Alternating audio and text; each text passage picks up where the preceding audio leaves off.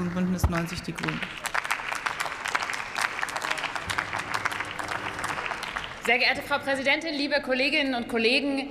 Bei Raumfahrt stellen sich ja viele als erstes die Raketen und Raumschiffe vor, die man so sieht. Viel wichtiger ist aber in der Tat, was auf diesen Raketen transportiert wird, nämlich die Satelliten, die uns ganz, ganz wichtige Dienste für unsere Erde, für unseren Planeten liefern, sei es in der Erdbeobachtung, äh, um zum Beispiel die Landwirtschaft zu verbessern, sei es in der Navigation, damit wir überall uns orientieren können, sei es in der Kommunikation, die uns eben auch sichere Kommunikation ermöglicht. Und in der Tat, wir sehen gerade in der Ukraine, was das für eine entscheidende Bedeutung haben kann. Für die Menschen dort ist es ein wahnsinniger Mehrwert, dass sie über Satelliten kommunizieren können in dieser fürchterlichen Kriegssituation. Und es unterstreicht in der Tat, es ist ganz, ganz wichtig, dass sich Europa auf den Weg macht zu einer souveränen Kommunikation durch ein Satellitennetzwerk.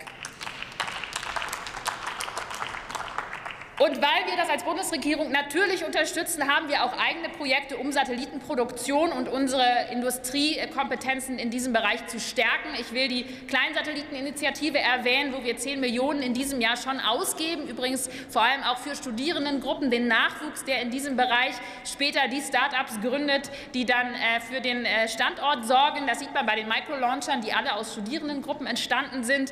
Ähm, hier setzen wir einen starken Fokus schon mit der Kleinsatelliteninitiative Initiative, die es schon gibt.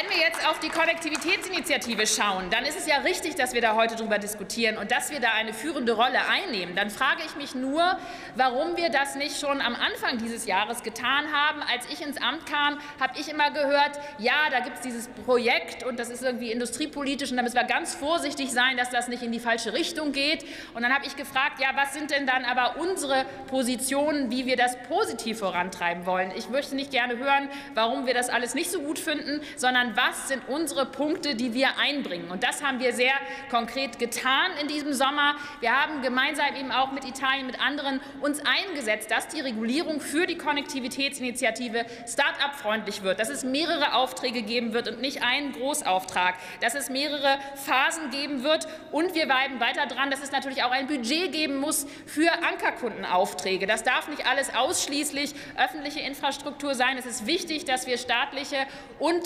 kommerzielle Kooperation haben, denn dann kann es ein nachhaltig erfolgreiches Projekt werden für die Souveränität Europas und für Sicherheit und Unabhängigkeit in Europa.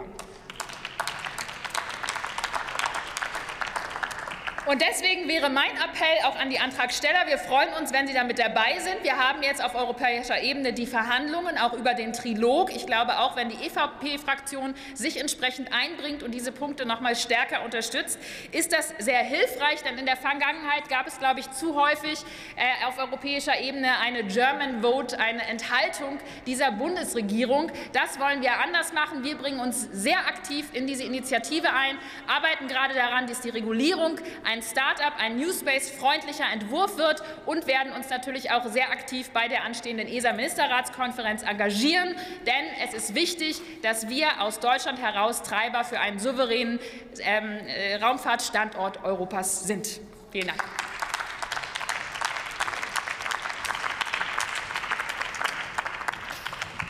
Danke sehr. Ist denn noch ein Mitglied des Hauses anwesend, das seine Stimme bei der namentlichen Abstimmung nicht